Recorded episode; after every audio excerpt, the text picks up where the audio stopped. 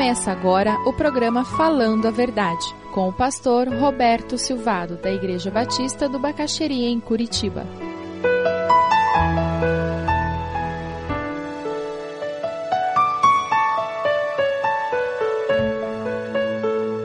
Miqueias, capítulo 7. Antes de nós lermos Miqueias, eu queria compartilhar com vocês alguma coisa que eu li na Gazeta de hoje. Tem uma referência aqui a um senhor que mora na praia. Carlos Eugênio Maurman Cardoso, capitão da Marinha aposentado, está na lista de funcionários da Assembleia Legislativa e recebe pagamentos em sua conta, mas mora em Balneário Camboriú há oito anos. E daí vem outras coisas aqui, para quem foi o dinheiro que muitas pessoas nomeadas pela Assembleia afirmam não ter recebido. Dentre os nomeados, há taxistas, garçom, pedreiro, empresário, advogada, Alguns dizem nunca ter trabalhado para a Assembleia, outros nem sequer moram no Paraná. E a gente abre o jornal, a história continua. Todos estão prontos para fazer o que é mal. Autoridades exigem dinheiro por fora, juízes recebem presentes para torcer a justiça. Os poderosos contam como vão satisfazer os seus maus desejos. Todos planejam fazer coisas más. E o jornal continua: Não acreditem nos vizinhos, nem confiem nos amigos. Cada um tome cuidado, até com o que diz a sua mulher. Pois hoje em dia os filhos desprezam os pais, as filhas desobedecem às mães, e as noras brigam com as sogras. E os piores inimigos de qualquer pessoa são os próprios parentes. Que quantidade de notícia triste num jornal só, não é mesmo? Aí eu li uma outra notícia. Eu, porém, ponho a minha esperança em Deus, o Senhor, e confio firmemente que Ele me salvará. O meu Deus me atenderá. Não, isso não está na Gazeta de hoje, não. Isso foi colado por mim, como alguns versículos bíblicos foram colados também. Textos de Miquéias. Impressionante como os anos se passam e o problema da sociedade humana continua sendo o mesmo. Eu queria hoje que nós estivéssemos refletindo sobre uma verdade que eu creio que é a grande fonte da dificuldade que nós enfrentamos em nossos dias, que é a falta de temor a Deus. Nós vivemos numa sociedade onde não existe temor a Deus. E por falta de temor a Deus, as pessoas fazem o que bem entendem sem refletir nas consequências e nas implicações. Procurando num dicionário que era temer a Deus, eu encontrei que era ter uma atitude de reverência e respeito a Deus. Eu gostaria de acrescentar a reverência e respeito uma certeza de que um dia eu estarei diante de Deus e prestarei contas a Deus.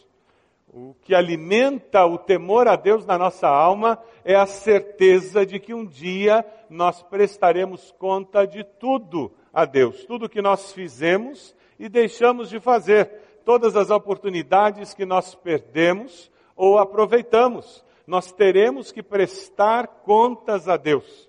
Não há como viver nessa vida sem ter essa consciência para nos ajudar a viver uma vida digna, uma vida que de fato reflita o projeto de Deus ao criar o ser humano. Vamos ler Miqueias, Miqueias capítulo 7. Veja o que acontece. Miqueias começa dizendo: "Que desgraça a minha". Ele está com o coração abatido, a mensagem é abatida, é triste, é de frustração. Eu sou como quem colhe frutos de verão na respiga da vinha. Não há nenhum cacho de uvas para provar, nenhum figo novo que eu tanto desejo. Os piedosos desapareceram do país, não há um justo sequer. Todos estão à espreita para derramar sangue, cada um caça seu irmão com uma armadilha com as mãos prontas para fazer o mal, o governante exige presentes, o juiz aceita suborno, os poderosos impõem o que querem, todos tramam em conjunto. O melhor deles é como espinheiro, e o mais correto é pior que uma cerca de espinhos. Chegou o dia anunciado pelas suas sentinelas, o dia do castigo de Deus. Agora reinará confusão entre eles. Não confie nos vizinhos, nem acredite nos amigos até com aquela que o abraça, tenha cada um cuidado com o que diz, pois o filho despreza o pai, A filha se rebela contra a mãe, a nora contra a sogra, os inimigos do homem são os seus próprios familiares. Mas quanto a mim, ficarei atento ao Senhor, esperando em Deus, o meu Salvador, pois o meu Deus me ouvirá. Miqueias está sofrendo e Deus trabalha com ele em algumas dimensões diferentes da vida. E eu queria destacar nos versículos 1 e 2, nós encontramos a dimensão da vida pessoal, individual. Faltava temor a Deus naquela sociedade, na dimensão pessoal. Que desgraça minha! Como camponês, como alguém ligado à agricultura, ele entendia muito bem o princípio que Deus havia estabelecido. Deus havia estabelecido um, uma maneira de evitar a fome, de evitar que os pobres passassem o inverno sem ter o que comer. A orientação era simples: quando você colher as uvas, não pegue todos os cachos, deixe alguns para trás. Quando você colher o trigo, se algum fecho cair, deixe. E o que acontecia naqueles dias é que ao, ao virem os trabalhadores para fazer a colheita, logo após eles, vinha um grupo de pessoas que eram pobres, que estavam ali pegando o que caía. Essa era uma maneira que Deus havia criado para assegurar que aqueles que são pobres tivessem pelo menos o básico para se alimentar. Se você abrir a sua Bíblia em Deuteronômio 24, você vai encontrar uma referência a essa lei que Deus deixou para guiar o povo. Deuteronômio 24, 19 a 22, a palavra diz assim: quando vocês estiverem fazendo a colheita da sua lavoura e deixarem um feixe de trigo para trás, não voltem para apanhá-lo deixem-no para o estrangeiro, para o órfão e para a viúva, para que o Senhor, o seu Deus, os abençoe em todo o trabalho das suas mãos. Quando sacudirem as azeitonas das suas oliveiras, não voltem para colher o que ficar nos ramos. Deixem o que sobrar para o estrangeiro, para o órfão e para a viúva. E quando colherem as uvas de sua vinha, não passem de novo por ela. Deixem o que sobrar para o estrangeiro, para o órfão e para a viúva. Lembrem-se de que vocês foram escravos no Egito, por isso lhes ordeno que façam tudo isso. Essa lei garantia alguma justiça social no meio do povo, mas eles não estavam fazendo isso porque eles eram gananciosos. E uma pessoa gananciosa não pensa no próximo, ela pensa apenas nela mesma.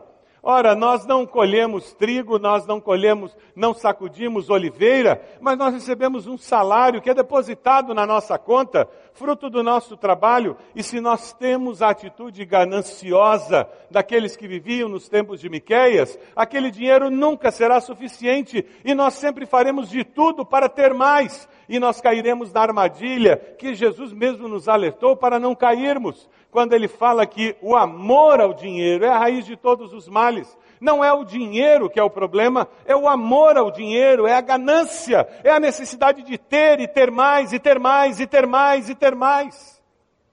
O dinheiro é amoral. Nós é que damos o valor moral aos bens materiais e ao dinheiro. A mesma cédula que paga o médico compra droga. A mesma cédula que paga a escola suborna alguém nós acrescentamos o valor moral ao dinheiro. Aquelas pessoas, por causa da sua ganância, haviam perdido a habilidade de serem sensíveis às necessidades do próximo, porque eles sempre precisavam ter mais. E com isso a lei de Deus começou a ser esquecida. Eles viviam como se não tivessem que prestar contas a Deus do quanto eles tinham e de como usavam o que eles tinham. Versículo 2 começa com uma frase muito triste os piedosos desapareceram do país. Não há justo, não há um sequer. Todos estão à espreita, todos estão armando armadilhas. Existe uma postura de um comer o outro vivo. Existe uma atitude de sempre levar vantagem e passar o outro para trás. Existe uma necessidade, por causa da ganância, de sempre estar levando vantagem. Já viu isso em algum lugar? Se você deseja adquirir a mensagem que acabou de ouvir, ligue para 41 33630327. Mencione o título ou o dia da mensagem e envie um e-mail para vida@ibb.org.br.